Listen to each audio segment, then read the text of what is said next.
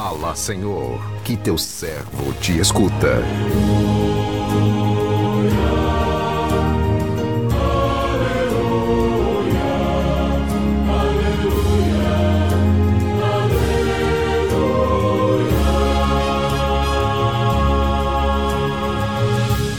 O Senhor esteja convosco, Ele está no meio de nós.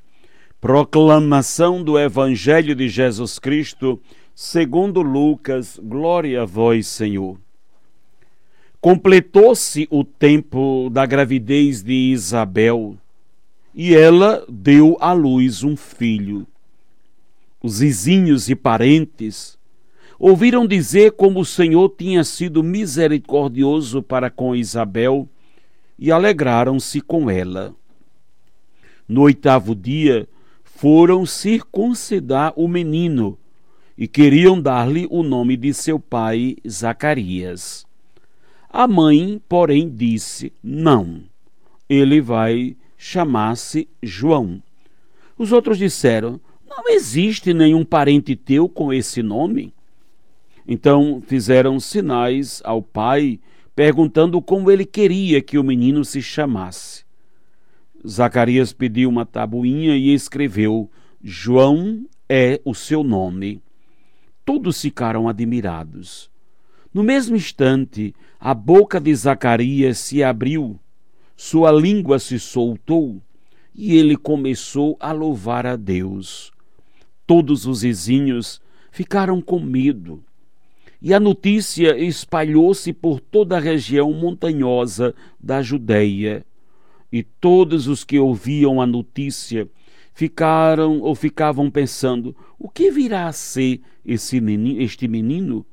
De fato, a mão do Senhor estava com ele, e o menino crescia e se fortalecia em espírito. Ele vivia nos lugares desertos até o dia em que se apresentou publicamente a Israel. Palavra da salvação, glória a vós, Senhor.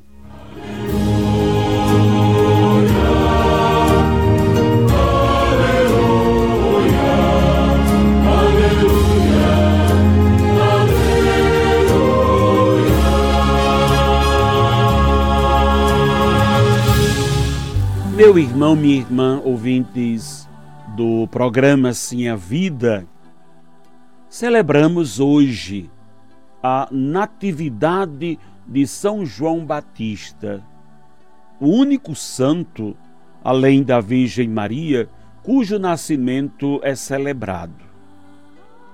A palavra de Deus que chega até nós no evangelho que acabamos de ouvir narra o acontecimento que marcou a passagem do tempo da espera para o tempo da realização das promessas de Deus. Com o nascimento de João Batista, inicia-se uma nova etapa da realização do projeto de Deus, iniciado na concepção de Maria. Devido à significante participação de João Batista na história da salvação, a liturgia de hoje, própria desta festa, nos apresenta o nascimento e a, a missão profética deste grande homem que ajudou e que ainda continua ajudando-nos a trilhar o caminho aberto por ele para chegar a Jesus. A vida de João Batista, o maior de todos os profetas que precederam Jesus, foi marcada por grandes contrastes. Ao mesmo tempo em que ele vivia o silêncio do deserto, ele movia multidões e o próprio Jesus o reconhecia como o maior dentre os nascidos de mulher. João Batista desempenhou um papel importantíssimo na história da salvação. Ele veio dar testemunho da luz, abrir caminho para o encontro do humano com o divino. Encontro este que ele experimentou ainda no ventre de sua mãe Isabel. São João Batista, o santo mais popular da igreja, experimentou durante sua vida terrena a força, a força dos dois lados do coração humano. A força do amor, que gera vida, e a força do ódio, que gera morte. Os opositores do projeto de Deus tiraram sua vida, mas não conseguiram calar a sua voz. Voz que continua ressoando com mais intensidade ainda no coração da humanidade, de geração em geração. Eis o Cordeiro de Deus. João Batista, assim como Maria, foi um grande exemplo de quem viveu exclusivamente a vontade de Deus. Ele não se acomodou nas tradições do seu povo, nem de sua família. Pelo contrário, ele buscou algo novo fazendo-se anunciador de um tempo novo, um tempo que traria um novo, um novo sentido para a humanidade, uma humanidade que se distanciava de sua verdadeira origem. Como João Batista, nós também viemos ao mundo com uma missão, realizar a vontade de Deus na vivência do amor. E assim sendo, devemos assumir o compromisso de cultivar em nossos corações a disposição de renovarmos a cada dia mediante a palavra de Deus, que é sempre atual. Colocar Jesus como centralidade da nossa vida, como fez João Batista, é pensar, é viver, é falar, é mover em função do amor.